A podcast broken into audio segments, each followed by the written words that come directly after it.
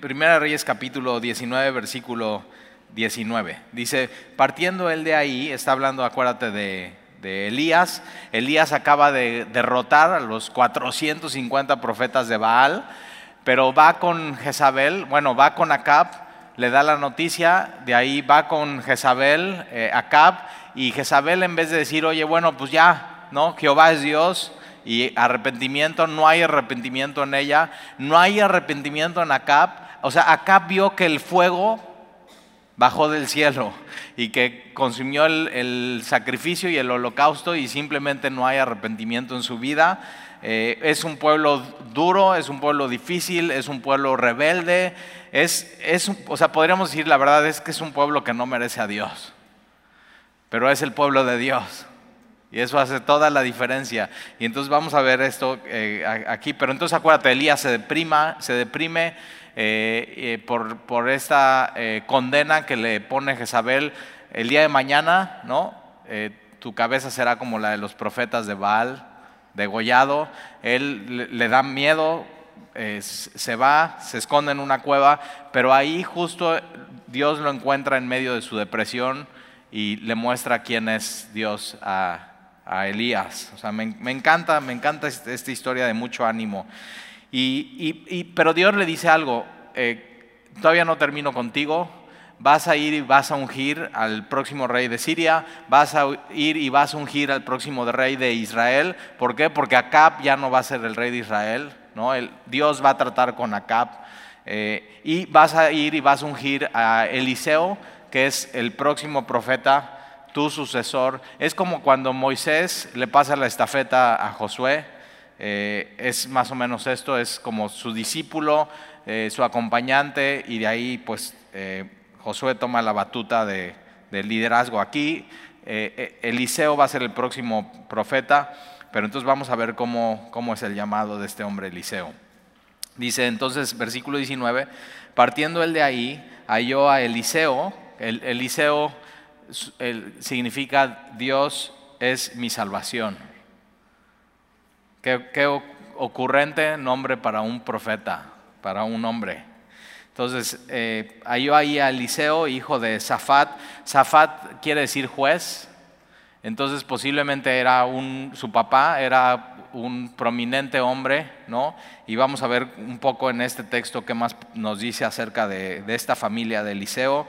Eh, Eliseo posiblemente es, no sabemos su edad, pero posiblemente es joven, no está casado, está soltero. Y mira lo que está haciendo Eliseo cuando, cuando Elías lo encuentra. Dice que araba, eh, esto de arar, este, si nunca has estado en el campo, es eh, hacer surcos en la tierra, ¿no? trabajar la tierra, hacer surcos en la tierra. Normalmente se hace con, con dos animales, con dos bueyes, les pones un yugo y tú vas atrás de ellos y vas haciendo surco en la tierra. Entonces Eliseo lo encuentra a, Elías lo encuentra a Eliseo arando la tierra, haciendo estos surcos, estando, eh, muy importante, estando ocupado. Y Dios siempre va a usar hombres que estén haciendo lo que tienen que hacer. O sea, cosas muy normales, cosas muy regulares. Entonces Moisés, por ejemplo, cuando Dios le llama, está cuidando las ovejas de su suegro por 40 años. Está haciéndolo, está ocupado, está aprendiendo. ¿Por qué? Porque por 40 años iba a pastorear Moisés al pueblo de Dios en el desierto. David, eh, Dios lo pone a pastorear las ovejas de su papá y en medio de eso viene un oso, viene un león y pelea contra ellos. Dios lo estaba preparando para pelear con el, gigante. Eh, que nadie quiere pelear con él. Y así vemos los hombres Gedeón también, está, eh, con el trigo trabajando.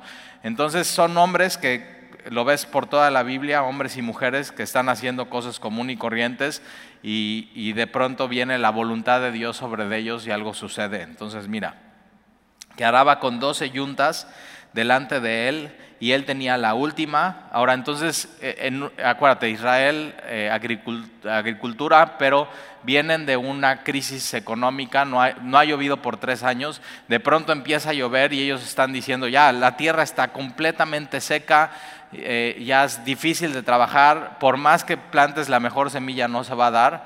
Viene esta lluvia y ellos dicen vamos a aprovechar y vamos a trabajar la tierra y vamos a comenzar de nuevo. O sea, son, es una familia diligente y, eh, una familia normalmente tendría dos animales máximo con un yugo y, un campo para, para, arar y para cultivar y para... Eh, para sembrar y para cosechar, pero vemos que esta familia no solamente tiene dos ah, animales, sino tiene doce yuntas. 12 yuntas es 12 yugos, entonces son 24 animales. O sea, mucho, mucha propiedad, mucho territorio. Nos dice mucho de, acerca de Eliseo y de su familia y qué es lo que él está haciendo. Y él está al final. Entonces imagínate que tienes eh, 24 animales en pares de dos, tienes 12 yuntas. Él está hasta el final llevando una de ellas, es la suya, es con la que él trabaja, con sus herramientas, su yugo, sus animales, ya lo conocen, pero adelante de él están otros hombres con... 11 eh, yuntas y animales y él simplemente está supervisando, está liderando, eh, nos dice mucho acerca de Eliseo. Y entonces eh, lo, vemos, ¿no? Para, arar necesitas fuerza, necesitas voluntad, necesitas habilidad, y, y él tiene un equipo de gente, entonces liderazgo. Y él nunca se imagina lo que va a suceder. O sea, él no se para esa mañana y dice, ah, yo creo que hoy, hoy Dios me va a llamar. O sea, simplemente él está haciendo lo que tiene que hacer y le llega el llamado de Dios a su vida. Y es como tú y como yo. O sea, haciendo lo que, ¿qué estabas haciendo cuando, cuando Dios te llamó y te dijo, sígueme? ¿Te acuerdas? Así. Y tú eh, no, no lo estabas esperando, no querías eso, simplemente sucedió. Y, y, pareciera que no está planeado, como que, bueno, es, que tú no lo planeaste, pero Dios sí lo planeó. Acuérdate que desde antes ya Dios le dice a, a Elías, vas a ir y vas a ungir a Eliseo y su papá es tal. O sea, y entonces, aunque para Eliseo viene como de sorpresa la voluntad de Dios, para Dios no es una sorpresa, Él ya lo tenía planeado. Ese es, Dios. de pronto cae sobre tu vida la soberanía de Dios y te llega así de sopetón. ¿Qué estabas haciendo cuando Dios te llamó? Y entonces él está ahí arando delante de él y él tenía la última. Y pasando Elías por delante de él echó sobre él su manto, su manto de profeta. Entonces imagínate, así Elías ya lo ve, dice, este es, va y este está arando, está haciendo su chamba y pum, le echa su manto. Y, ¡ah! Eliseo entiende qué es eso, todo el mundo sabía en esta época, el manto es de los profetas y si te están echando un manto te están invitando, o sea, sígueme y vas a ser profeta. Es, lo que todo el mundo sabía. El, manto representaba eh, a un profeta, su llamado, su autoridad, quién lo estaba llamando. Eliseo no lo esperaba, pero otra vez así es el llamado de Dios a nuestras vidas. Eliseo estaba haciendo lo que regularmente hacía y de pronto Dios lo llama. Y hay un antes y después en su vida. ¿Qué estabas haciendo cuando Dios te llamó? Y acuérdate, eh, o sea, tiene que haber un antes y después en tu vida. La vida de Eliseo no va a volver a ser igual desde este día. Y cuando Dios te llama y tomas su llamado, tu vida no vuelve a ser igual, nunca. Ahora mira, ¿eh? Entonces echó sobre él su manto, versículo 20, entonces, dejando él los, los bueyes, otra vez, la soberanía de Dios no, es un impulso de Dios que es, ah, bueno, voy a llamar a eso, no, no, es la soberanía de Dios llegando de inmediato a un hombre y él tiene que, ok, ¿qué hago con la soberanía de Dios? ¿Hago su voluntad o no? Él, él tiene la opción de decir que sí o decir que no. Y cuando Dios te llama, él así, estás haciendo lo que haces regularmente y Dios te llama y tú tienes la opción de decir que sí y decir que no. Pero de esto depende de lo que viene delante para tu vida. Entonces, si todavía no dices que sí y no hay un antes y después en tu vida, hoy puede ser ese día que Dios te esté llamando. Y entonces, eh, dejando él los bueyes, vino corriendo en pos de Elías y dijo, te ruego que me dejes besar a mi padre y a mi madre y luego te seguiré. Ahora, no se tiene que confundir esto con Lucas capítulo 9, que Jesús pone esta historia que eh, le dice, sígueme, y dice, no, pues déjame, primero voy a enterrar a mi papá. Y lo que él está diciendo a esta persona, oye, déjame primero y ya después te sigo, es, déjame, regreso a mi casa, estoy con mi papá y ahí cuando se muera, ya regreso y te sigo. No, aquí lo que Eliseo está haciendo es, es hacer algo que él había aprendido, honrar a papá y a mamá. O sea, antes de, él sabía, lo que viene para mi vida es un cambio radical. Es un antes y un después. Y él dice, ok, déjame ir a besar a mi, a mi padre y a mi madre eso habla muchísimo acerca de quién es este hombre. Eh, entonces mira el hombre que, y la mujer que Dios puede usar. Es, es un hombre que está ocupado, que está, Eliseo está siendo fiel a lo que tenía que hacer en el momento que tenía que, hacerlo. Y es un hombre que honra a su papá y a su mamá. Uno de los mandamientos con bendición para su vida.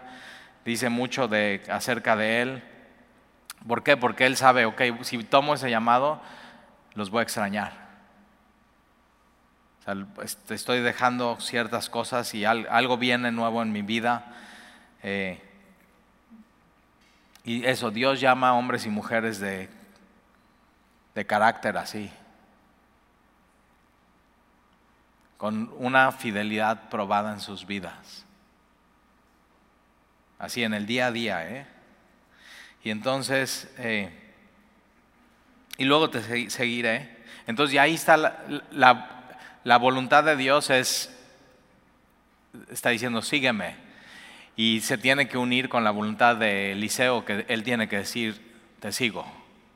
Aquí se juntan las dos cosas.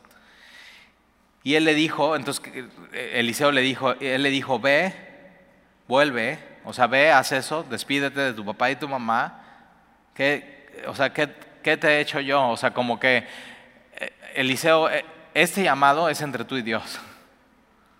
Eso es entre tú y Dios. Y, alguien que te comparte el Evangelio, alguien que te está animando, alguien que te está instruyendo, alguien que te está discipulando, eh, alguien que te está pastoreando, alguien que te está predicando, te puede decir muchas cosas, pero al final es entre tú y Dios. Tú tienes que decidir, nadie puede decidir por ti. Nadie puede seguir a Dios por ti, nadie puede orar a Dios por ti. Nadie se puede discipular por ti, nadie puede obedecer a Dios por ti. Y, Eliseo sí dice, no, pues eso es entre tú y yo. Ve, ve y vuelve y haz lo que tengas que hacer. Versículo 21, y se volvió. Y tomó un par de bueyes, entonces no solamente honra a su papá y a su mamá, sino toma un par de bueyes y los mató. ¿Y de quién crees que eran estos bueyes? Sus suyos, sus animales con los que él trabajaba. Él entiende esto, va a haber un antes y un después. Ya, ya no necesito estas herramientas, ahora Dios me va a usar de otra manera, ahora yo voy a ser la herramienta de Dios. Y entonces Él mata a estos bueyes. Eh, y, y, con el arado de los bueyes, o sea, con su yugo, coció la carne.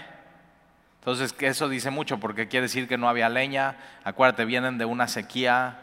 Eh, y, ok, con lo más preciado, mi, con mi trabajo, con lo que él era, o sea, era ya su yugo, sus animales, dice, ok, esto lo voy a hacer leña y lo voy a hacer fuego y con esto voy a cocinar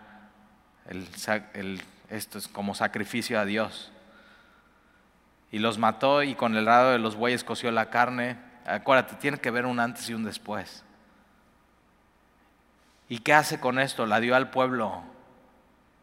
Ah, otra vez habla mucho de, Eliseo. No solamente ama y honra a su papá y a su mamá, sino ama y, honra con esto a los suyos, a su pueblo, a con los que él convivía todos los días. Y sabe, ya no, los voy a extrañar, ya no los voy a ver, viene un antes y después en mi vida. Ve, mucho dice del carácter de este hombre. Y entonces le dio el pueblo para que comiese. Acuérdate, vienen de una hambruna, ¿eh? Un hombre generoso. Y después se levantó, hace lo que tiene que hacer y fue tras Elías y le servía. Ahora, en Segunda de Reyes dice algo que es muy importante y, que es clave, Segunda de Reyes 3.11, no, lo dice en Reina Valera, pero si ves otras versiones, sí lo dice. Y, eh, están los reyes y entonces están preguntando, ¿y no hay un profeta por aquí? ¿No hay un profeta por aquí? Y uno de los siervos dice, no, sí, hay un profeta, se llama eh, Eliseo, y eh, él servía con Elías y le vertía agua en las manos. Más o menos entre 8 y 10 años, lo único que estuvo haciendo Eliseo era estar con Elías y cada vez que Eliseo iba, iba a comer, le vertía agua en sus manos para que se las lavara. Era todo lo que hacía. Acuérdate, en su casa, Eliseo tenía siervos y aquí él lo que se hace es, se hace un siervo y está al lado de, Elías. Ahora, mientras le está sirviendo, no solamente le está sirviendo, sino está aprendiendo, se está discipulando, está viendo, está escuchando. Eliseo es, es un aprendiz. Y para ser un Elías tenía que ser un Eliseo primero. Y Dios nos ha llamado a eso, a, a ser siervos, a servir, servirnos unos a otros. Y eh, más adelante vamos a ver y en Segunda de Reyes sobre Eliseo, pero para que te des una idea de cuando Dios lo llama aquí a cuando Dios lo unge. ¿Y te acuerdas? dice, pídeme algo. Y dice, yo quiero doble porción del Espíritu de. O sea, eso es mucho pedir, ¿eh? O sea, el, Elías es un profeta con mucho poder, hace milagros, todo lo que pasa en el Monte Carmelo, eh, los profetas de Baal, y, Eliseo dice, yo quiero lo doble de, Elías. Y Dios se lo concede y se lo da. Y va a hacer mucho más milagros que, que Elías. Entonces, fíjate, ¿dónde, ¿dónde Dios te quiere colocar que puedas estar? Y, Eliseo entiende desde abajo, ahí abajo voy a estar aprendiendo y voy a estar mirando y voy a estar viendo cosas que Dios me quiere enseñar. Y vamos a ver más de la vida. Son dos de mis profetas favoritos. Ahora, eh, eh, Elías era más un profeta que lo admiraban los otros profetas y Eliseo vamos a ver que es un profeta que está más como con otros profetas. Había una escuela de profetas en esos, en esos tiempos, eso viene desde Primera de Samuel, Samuel como que instituye eso y de pronto eh, vamos a ver eh, Eliseo entre estos profetas y, amándolos y sirviéndolos y, ver cómo entre ellos, o sea, cómo entre su comunidad. Pero ojo, hemos sido llamados a servir. Entonces después se levantó y fue tras Elías y le servía. Entonces un antes y un después tiene que dejar ciertas cosas, tiene que comprar, eh, o sea, nunca se le va a olvidar a Eliseo ese día. Dios me llamó. Nunca se le va a olvidar. Y entonces vamos al capítulo 20. No tiene nada que ver con esto porque vamos a una guerra. O sea, los últimos capítulos es guerra, pero nos habla mucho acerca de quién es Dios. Y, y entonces fíjate, versículo 1. Entonces, Ben Hadad, rey de Siria, ahora este es Ben Hadad el segundo, porque eh, ya vimos, en, creo que es en el capítulo 15, cómo eh, hay otro Benadad que hace alianza con Asa. Pero este es, este es su papá, entonces acuérdate, ha pasado, primera y segunda Reyes es mucho tiempo compactado. Y entonces viene este Benadad, rey de Siria, que acuérdate, Dios ya le dijo a Elías, vas a ungir un nuevo rey de Siria. Entonces vamos a ver cómo termina la, la historia de Benadad eh, segundo rey de Siria. Entonces juntó a todo su ejército y con él a 32 reyes. Entonces no solamente él, sino hace alianza con reyes eh, eh, vecinos, con caballos y con carros, y subió y sitió, a, y, sitió a Samaria, acuérdate, la capital de Israel, bueno, no era la capital de Israel ni, ni por cerca, era Jerusalén, pero acá hace como que su propia capital y, es el, Samaria, y entonces se juntan y y la combatió y envió mensajeros a la ciudad, a Acab, rey de Israel, diciendo, así ha dicho Ben Hadad, tu plata y tu oro son míos y tus mujeres y tus hijos hermosos son míos. O sea, lo quiere someter, dice, ok, vas a ser mío, acuérdate, eran ciudades con amuralladas, venían, las sitiaban y hasta que no se sometan, entonces no puede entrar comida, no puede salir comida, acuérdate en el contexto de una hambruna, y entonces se rinde. Acá el rey de Israel, eh, y ve, lo que dice en el versículo 4, se rinde sin ni siquiera pelear. ¿eh? Versículo 4, y el rey de Israel respondió y dijo, como tú dices, rey, señor mío, ¿cómo le dices eso? Yo soy tuyo él era de Dios. ¿Te das cuenta? Tiene toda su teología, o sea, mal. Rey, Señor mío, y yo soy tuyo y todo lo que tengo. Volviendo a los mensajeros otra vez dijeron, así dijo Ben yo te envié a decir, tu plata y tu oro y tus mujeres y tus hijos me darás, ¿no? Van a tributar. Además, o sea, primero le pido una cosa y acá dice, ok, está bien, o sea, no saben ni negociar cuando van contra él. Y entonces eh, Ben Hadad dice, ah, pues tan fácil estuvo, no, pues creo que le voy a pedir algo más. Y entonces vuelve a mandar los mensajeros otra vez, versículo 5, y dijeron, así dijo Ben yo te envío a decir, tu plata y tu oro y tus mujeres y tus hijos me darás. Además, mañana a esta hora enviaré yo a ti a mis siervos, los cuales registrarán tu casa y las casas de tus siervos y tomarán y llevarán todo lo precioso que tengas. O sea, no nada más vamos a hacer eso, sino vamos a saquear absolutamente todo. Voy por, por todo el botín. Entonces, versículo 7 Ahora fíjate, ¿eh? o sea, piensa quién es Acab. No ama a Dios, no honra a Dios, no solamente es idólatra, sino se casa con esta mujer Jezabel. No solamente él peca, sino hace pecar a todo el pueblo. Quien realmente debería ir a la guerra contra Acab sería Dios.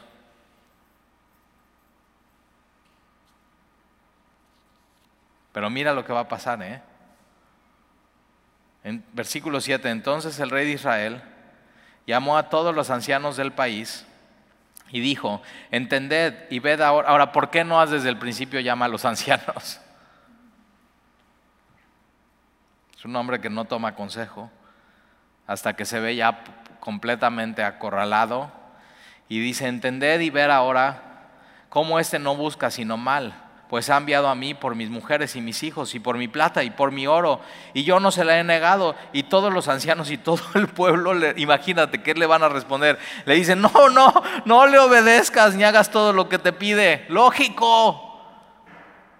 Entonces, él respondió a los embajadores de Ben Adab, decir al rey mi señor, haré todo lo que mandaste a tu siervo al principio, mas esto no lo puedo hacer. Y los embajadores fueron y le dieron la respuesta. Y Ben Adab nuevamente le envió a decir, así me hagan los dioses. ¿Te acuerdas quién había dicho eso? Jezabel.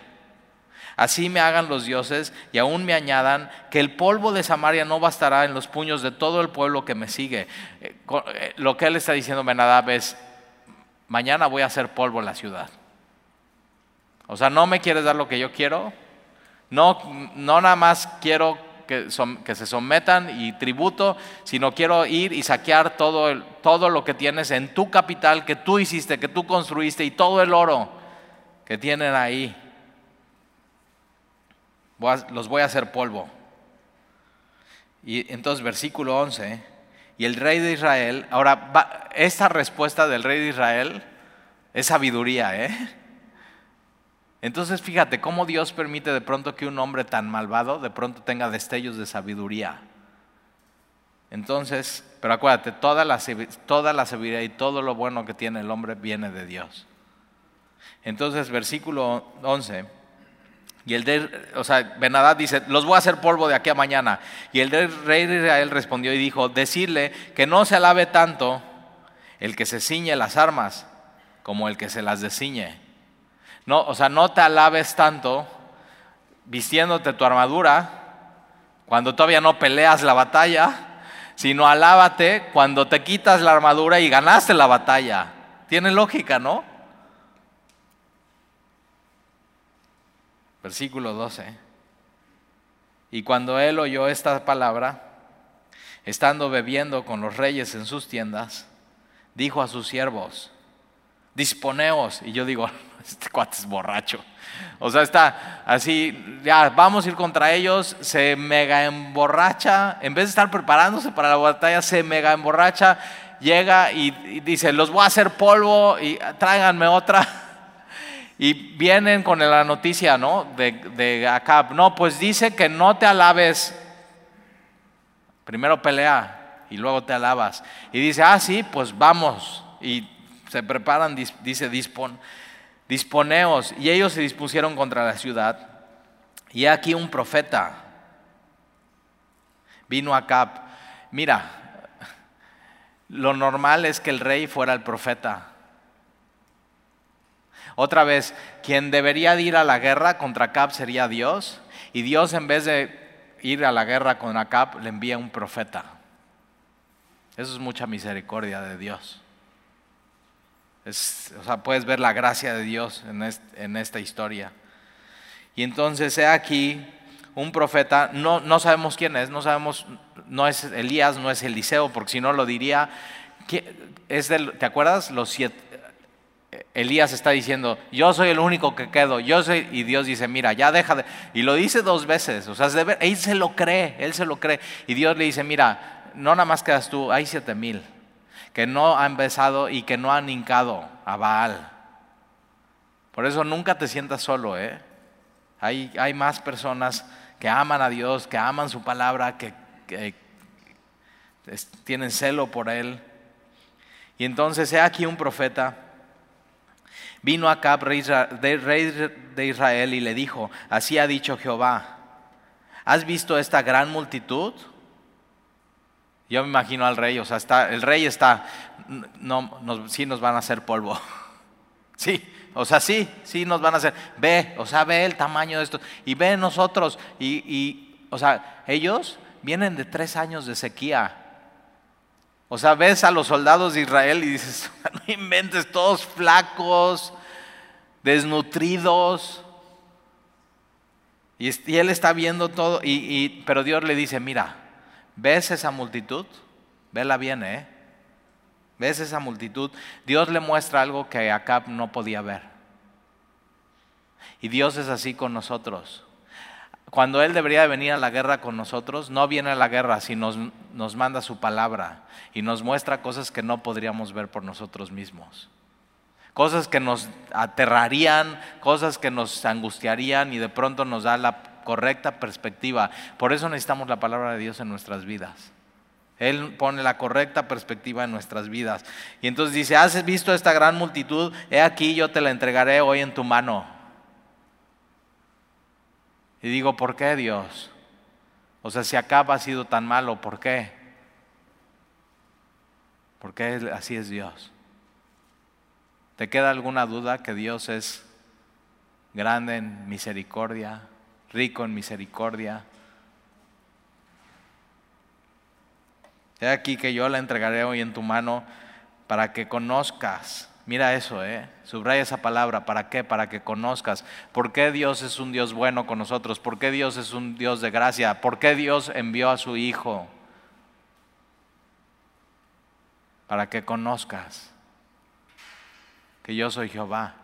Para que le conozcas a Él su gracia. Él, él ama mostrar su gracia aún a sus enemigos. Él ama eso. Ahora imagina a sus hijos. Y versículo 14, y respondió acá, ¿por mano de quién?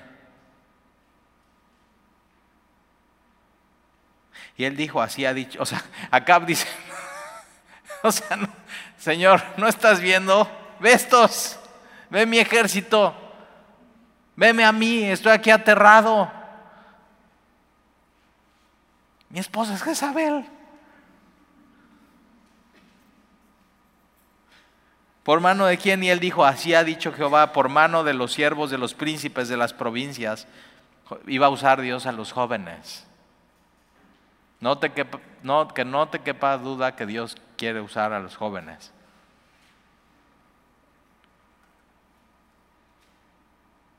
Por mano de los siervos de los príncipes de las provincias. Y dijo Acab, ¿quién comenzará la batalla? Entonces fíjate, primero yendo contra Dios y de pronto, no, pues ya bien acorralado, dice, ok, ¿puedo una pregunta más? ¿Ellos empiezan la batalla o nosotros? O sea, ¿quién va? Y él le responde, mucha gracia de Dios que le responde a Cap.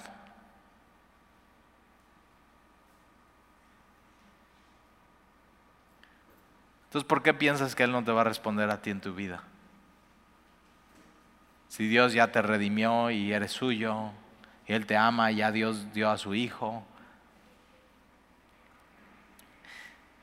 Y entonces, ¿quién comenzará la batalla? Y Él respondió, tú. Tú vas a tomar la iniciativa. Y entonces, eh, Él nunca se hubiera imaginado ir a la batalla. Él nunca se hubiera imaginado jóvenes. Él nunca se hubiera imaginado, yo voy a dar el primer paso en la batalla. Él nunca se hubiera imaginado. Él ya estaba perdido. Él ya había entregado, ya, está bien, ya, vamos a hacer, vamos a dar tributo a Benadab, a Siria, ya nos vamos a entregar por completo. Versículo 15, entonces él pasó revista a los siervos de los príncipes de las provincias, los cuales fueron 232, eh, y luego pasó revista a todo el pueblo, a todos los hijos de Israel, que fueron siete mil. 232 líderes con siete mil. Y salieron a mediodía, y estaba Benadab, Mira lo que estaba haciendo. Bebiendo y embriagándose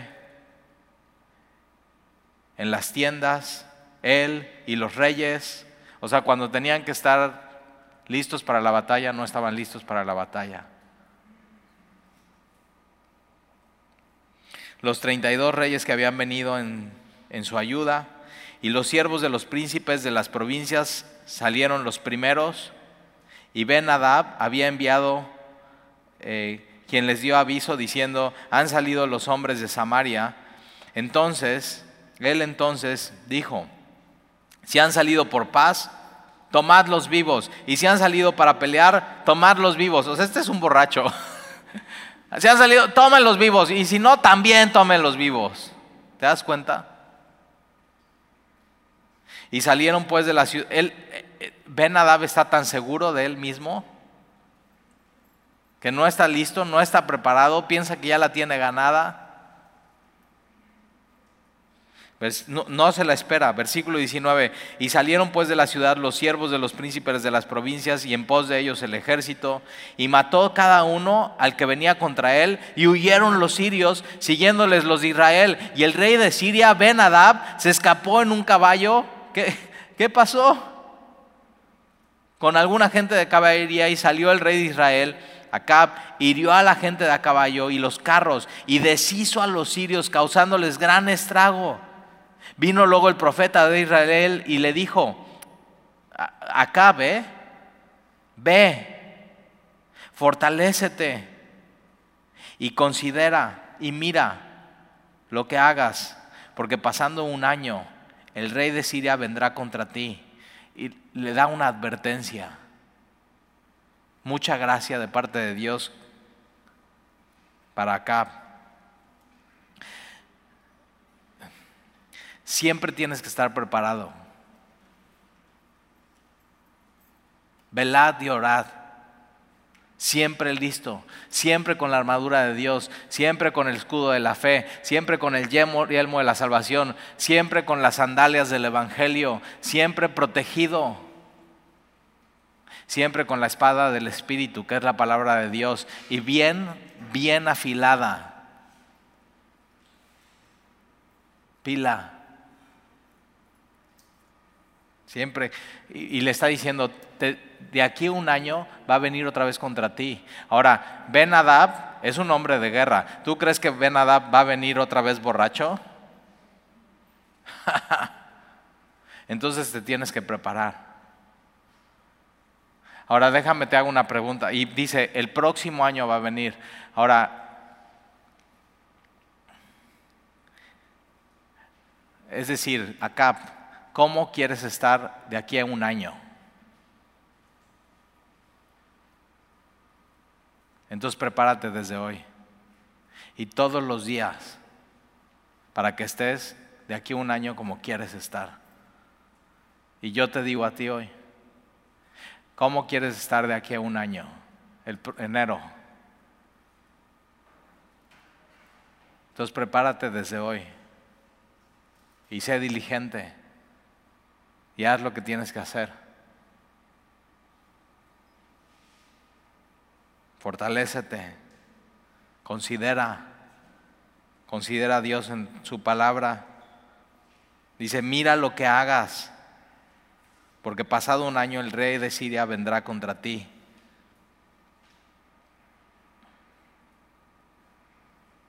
¿Cómo quieres que se vea tu vida el próximo año? Y entonces, ¿qué tengo que hacer para que se cumpla ese propósito en mi vida? Tienes que empezar ya. Y entonces mira lo que sucede. ¿eh? Versículo 23. Y los siervos del rey de Siria le dijeron, sus dioses son dioses de los montes, por eso nos han vencido. Tienen todo mal chueca su doctrina y su teología. Sus dioses son dioses de los montes, por eso nos han vencido. Mas si peleáramos con ellos en la llanura, se verá si no los vencemos. Entonces ellos como que dicen, no, pues fue por esto. Entonces vamos a cambiar la estrategia. Ellos también se están preparando. ¿eh? Entonces tienes que saber, hay una estrategia del enemigo contra tu vida. Y tú tienes que estar preparado.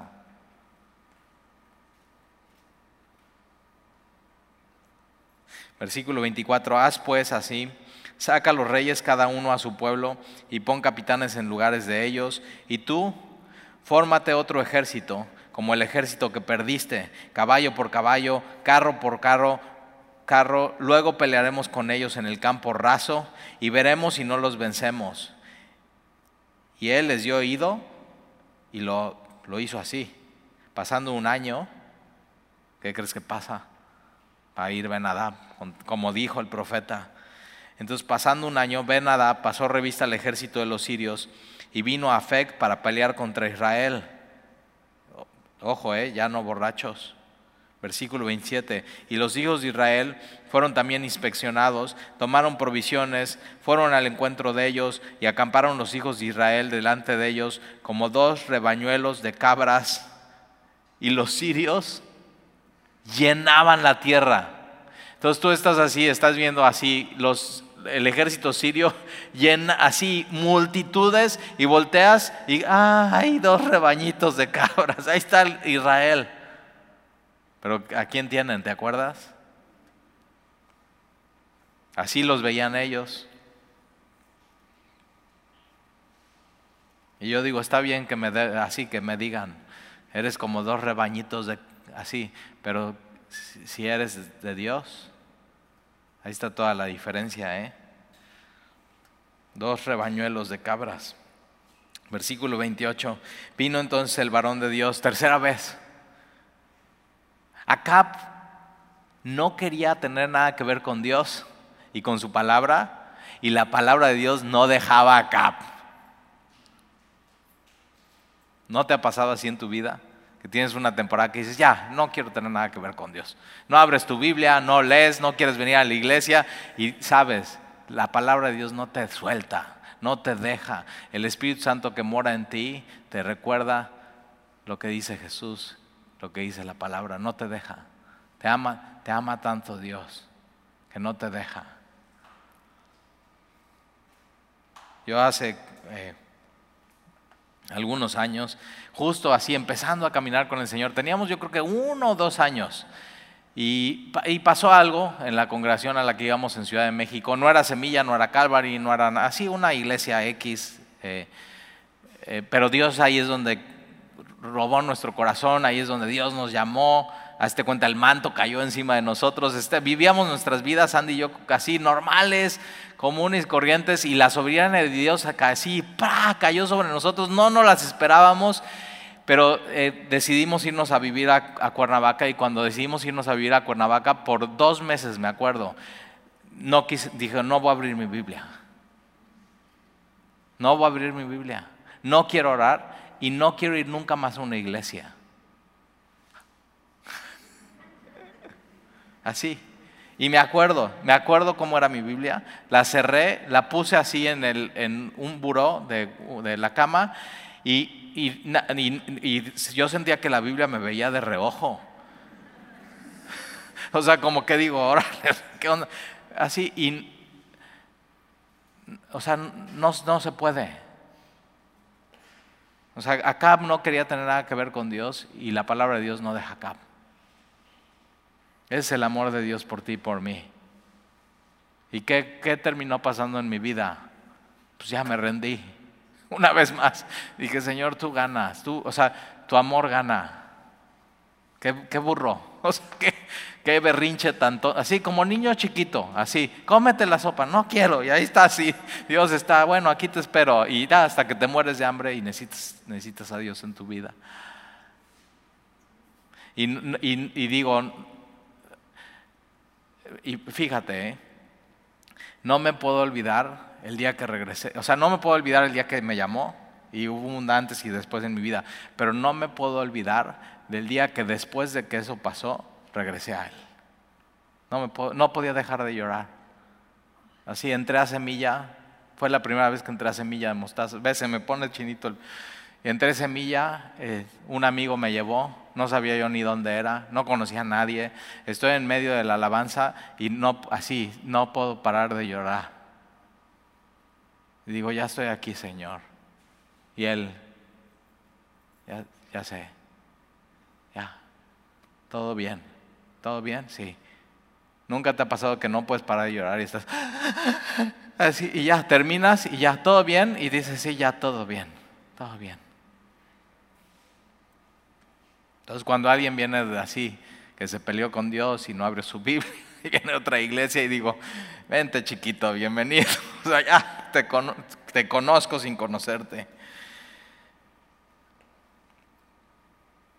La palabra de Dios nunca te va a abandonar, porque es Dios mismo en su palabra. Es demasiado bueno Dios. Entonces, versículo 28. Eh, Vino entonces el varón de Dios al rey de Israel y le, habló diciendo, y habló diciendo, así dijo Jehová, por cuanto los sirios han dicho, Jehová es Dios de los montes, fíjate cómo Dios es celoso, ¿eh? Dice, eh, los escuché, están diciendo que soy Dios de los montes y no soy Dios de los montes. Está, está mal, su teología está mal. Y por cuanto ellos dijeron, Jehová es Dios de los montes y no Dios de los valles, yo entre, o sea, como si Dios, o sea, Dios obra aquí, o sea, y mucha gente piensa así. O sea, pasan por una iglesia y. O te quitas el sombrero. O sea, Dios obra ahí y no aquí, no en tu coche, no en la ruta, no en tu casa. Y Dios es celoso de eso. Y dice, por cuanto dijeron que Dios es de los montes y no de los valles. O sea, Dios es celoso de su, de quiénes Él es yo entregaré toda esta gran multitud en tu mano. Por segunda vez, ¿eh?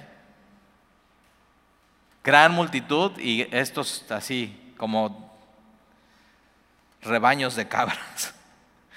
Yo entregaré esta gran multitud en tu mano para que, para que conozcas y que conozcan. Primero es para que tú conozcas y luego para que ellos también conozcan que yo soy Jehová. No soy Dios nada más de un lugar, sino soy Dios el Altísimo, Dios de todo, creador de todo el universo. Versículo 29. Siete días estuvieron acampando los unos frente a los otros. Así eran las batallas, ¿eh? ¿Has visto esas películas que están unos acá y otros acá y, entonces mandan mensajeros en medio en los, con los caballos? Así era, así. Y entonces cuando uno ganaba, ya, ah, y corrían y huían y entonces el equipo ganador iba contra ellos. Tienes que ver más películas de esas.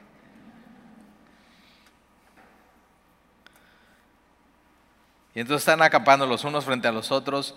Y el séptimo día se dio la batalla. Y los hijos de Israel mataron de los sirios en un solo día cien mil, cien mil hombres de a pie. Y los demás huyeron a Fec, la ciudad, y el muro cayó sobre 27 mil. O sea, no solamente en la pelea pierden, sino de pronto llegan a la ciudad y de alguna manera, ¡ah! ¡Ups! Se cae el muro sobre ahí. Y sobre 27 mil hombres que habían quedado. También Ben Adab vino huyendo a la ciudad y se escondía de aposento en aposento. Entonces, de, así, primero muy, ah, muy valiente y muy, ay, vas a ver, los voy a hacer polvo. Y de pronto ya está jugando como niño chiquito escondidillas. Y entonces sus siervos le dijeron, he aquí hemos, hemos oído de los reyes de la casa de Israel, que son reyes clementes. Pongamos pues ahora Sicilio en nuestros lomos y sogas en nuestros cuellos y salgamos al rey de Israel a ver si por ventura te salva la vida. Se cambiaron los papeles, ¿te das cuenta? Ciñeron pues sus lomos con Sicilio y, sogas a sus cuellos y vinieron al rey de Israel y le dijeron, tu siervo Ben Adab dice, te ruego que viva mi alma. Y él respondió, si él vive aún, mi hermano, ¿qué? No inventes. Mi hermano es. Y esto tomaron aquellos hombres por buen augurio. Entonces van con y dicen, ¿qué crees? Dice que sí, que si vives, eres, o sea, ya, brothers.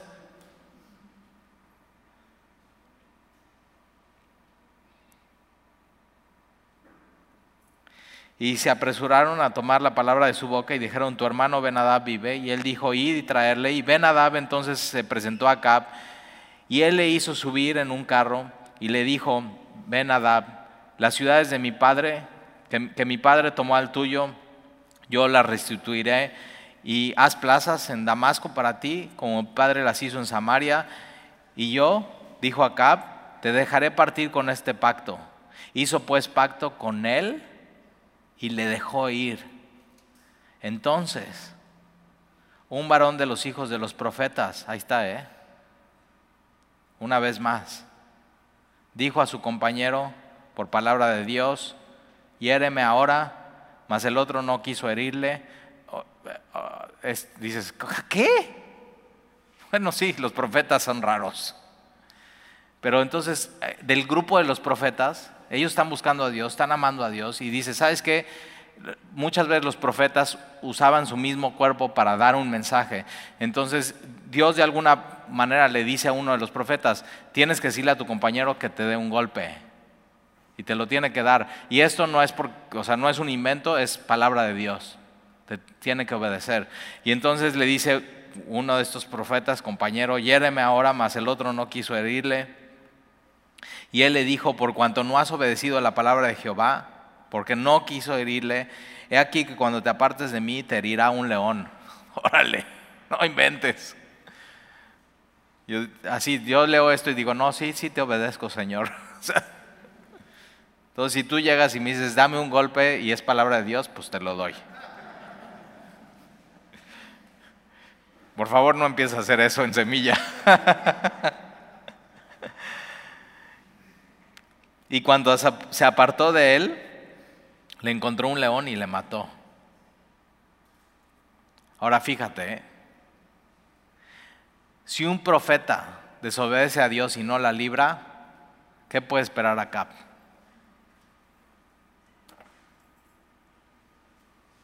O sea, Dios aquí está haciendo un punto. Obediencia.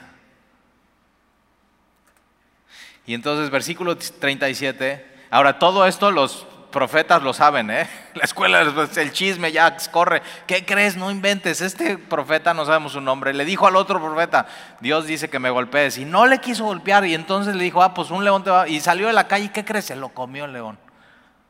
Todo esto, o sea, todo esto pasa. Y entonces luego se encontró con otro hombre y le dijo, hiéreme ahora. ¿Y qué crees que hace el otro? No, pues sí, o sea. Y el hombre le dio un golpe y le hizo una herida. Todo esto tiene un propósito, ¿eh?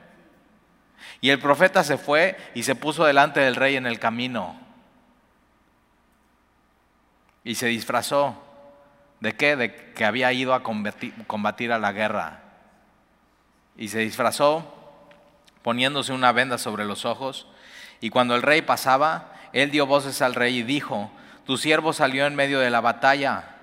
Y aquí se me acercó un soldado y me trajo un hombre diciéndome, guarda a este hombre, y si llega a huir, tu vida será por la suya o pagarás un talento de plata. Ahora, para un soldado pagar un talento de plata es imposible. Entonces, es su vida. Entonces, no, no puedes dejar escapar este hombre. Si se escapa este hombre, tienes que pagar. Y como no tienes para pagar, tu vida por su vida. Esto era una práctica común en las guerras de ese tiempo. Entonces, para él era imposible pagar, ¿eh? Así como, acuérdate, para nosotros era imposible pagar nuestra deuda. Y por eso Jesús la pagó por nosotros. Nunca se te olvida de eso. Por eso Jesús fue a la cruz. Y entonces, versículo 40, y mientras tu siervo estaba ocupado, en una y en otra cosa, subraya eso, mientras tu siervo está ocupado, en, que no te agarre Dios así, ¿eh? No haciendo lo que tienes que hacer, porque dices, estoy ocupado, ¿en, ¿en qué? Pues en una y en otra cosa, o sea, es muy ocupado, muy ocupado para Dios. Cuidado con estar muy ocupado y no obedecer a Dios por tu muy ocupado en tu vida. Tienes que tener cuidado porque mira, cuidado con esos pretextos. Y mientras tu siervo está ocupado en una otra cosa, o sea, ¿por qué no le haces caso a Dios? No, pues porque estoy ocupado en una otra cosa. Versículo 40, y mientras tu siervo está ocupado en una otra cosa, el hombre desapareció. Y entonces, ahora, ojo, ¿eh? Oye, necesitas cuidar a este hombre, no se te puede escapar. Tu vida por su vida, ¿eh? O si no tienes que pagar. No tengo para pagar, pues entonces pon atención y no se te puede escapar. Y se escapa. Dice, ¿por qué se te escapó? Pues por una, está ocupado por una otra cosa. Y el hombre desapareció.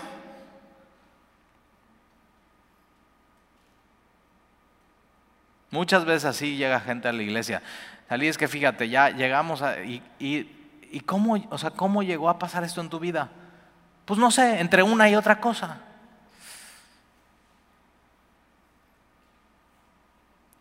acuérdate, ¿cómo quieres estar de aquí al próximo año? Entonces, hazle caso a Dios. Que Dios no te agarre diciendo, ah, muy ocupado por una y otra cosa. No estoy obedeciendo a Dios, no estoy considerando a Dios, no le estoy haciendo caso a Dios. Entonces, versículo 40, y mientras tu siervo está ocupado en una y otra cosa, el hombre desapareció. Entonces el rey de Israel le dijo, Acab, esa será tu sentencia. E, este hombre de la historia se autocondena.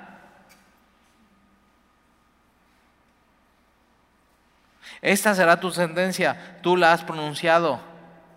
Pero él se quitó de pronto la venda de sus ojos y el rey Israel conoció que era de los profetas.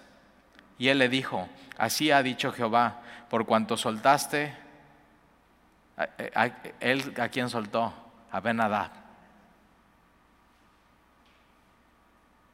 ¿Te acuerdas Natán el profeta? Va con David y le, cuenta una historia era esta persona que tenía un, y entonces se la roban y, y, dice, no, pues ese merece ser condenado. Y dice Natán, ese hombre eres tú. Y este profeta está exactamente igual. Esto pasó, este y dice, no, pues entonces tiene que pagar. Y dice, ese hombre eres tú. Que Dios no venga a tu vida a decirte, e-, este hombre ocupado que no me obedece eres tú.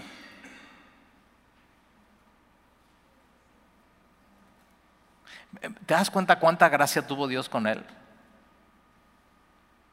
Cuando Dios debió de haber ido a la guerra contra él, le da la victoria. Y Acab con todo eso no hace caso.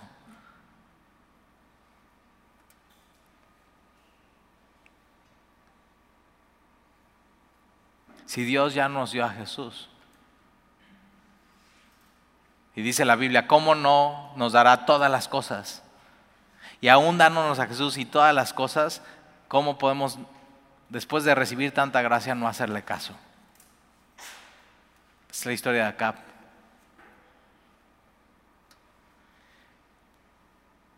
Entonces él se quita la venda. El rey de Israel conoció que era de los profetas, versículo 42, y él le dijo, así ha dicho Jehová, por cuanto soltaste de la mano a el hombre de mi anatema, el que debía de ser destruido, el hombre de mi destrucción. Dios había decidido, este hombre está yendo contra mi pueblo, este hombre necesita morir. Y de pronto Acab como que quiere ser más buena onda que Dios.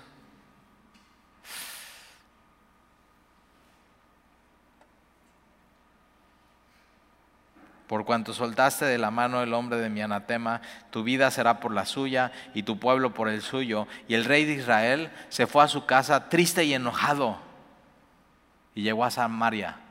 Triste, ¿por qué? Por su pecado y enojado, ¿por qué? Por las consecuencias, pero no arrepentido. Cuidado cuando pecas contra Dios, estás demasiado ocupado, no le haces caso, vienen consecuencias de tu vida y te enojas y te entristeces, pero no te arrepientes. Porque lo que vemos en la historia de Acab es la gracia y la bondad de Dios, clemencia tras clemencia, tras bondad, tan gracia, tan amor, y manda su palabra, y manda su palabra, manda su palabra. Cuidado con, con, que Dios te está hablando y te está hablando y no le estás haciendo caso, y no lo estás aplicando. Lo vimos el domingo con Dani. Los fariseos, escúchenlos, háganles caso, pero no hagan como ellos hacen, porque ellos dicen y no hacen.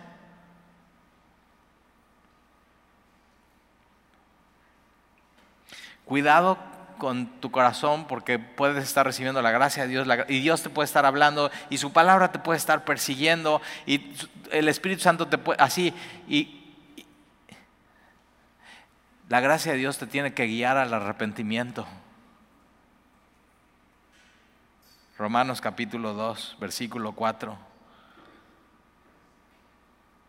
Mucha gente se ha ido de semilla triste y enojado que no sea tu caso. Hay una tristeza que lleva a la muerte, es la de Acab, lo llevó a la muerte, pero hay una tristeza que te guía al arrepentimiento, decir, he pecado contra Dios. Él ha sido demasiado bueno una y otra vez, una, así sus olas de gracia, su amor, su misericordia, y manda a sus profetas y a sus profetas y su palabra y, le da la victoria. ¿Y qué hace acá? Estar muy ocupado para Dios. Entonces, el rey de Israel se fue a su casa triste y enojado y llegó a, Samaria, a su capital a donde tiene su, trono, a donde tiene el oro, que no fue despojado de él, pero sin Dios. ¿Quién quiere una vida así? Y vamos a ver cómo termina la historia. dices, ya, fue no, vamos a, vas a ver cómo termina la historia y la próxima semana vamos a ver eh, cómo termina acá y qué es lo que pasa con, con ellos y con los reyes. Y fíjate, Dios es soberano, ¿eh? Y de pronto estás haciendo tu vida y su llamado llega, no, no te da previo aviso, o sea, simplemente sea, sígueme. Y es un antes y un después en tu vida. ¿Oramos?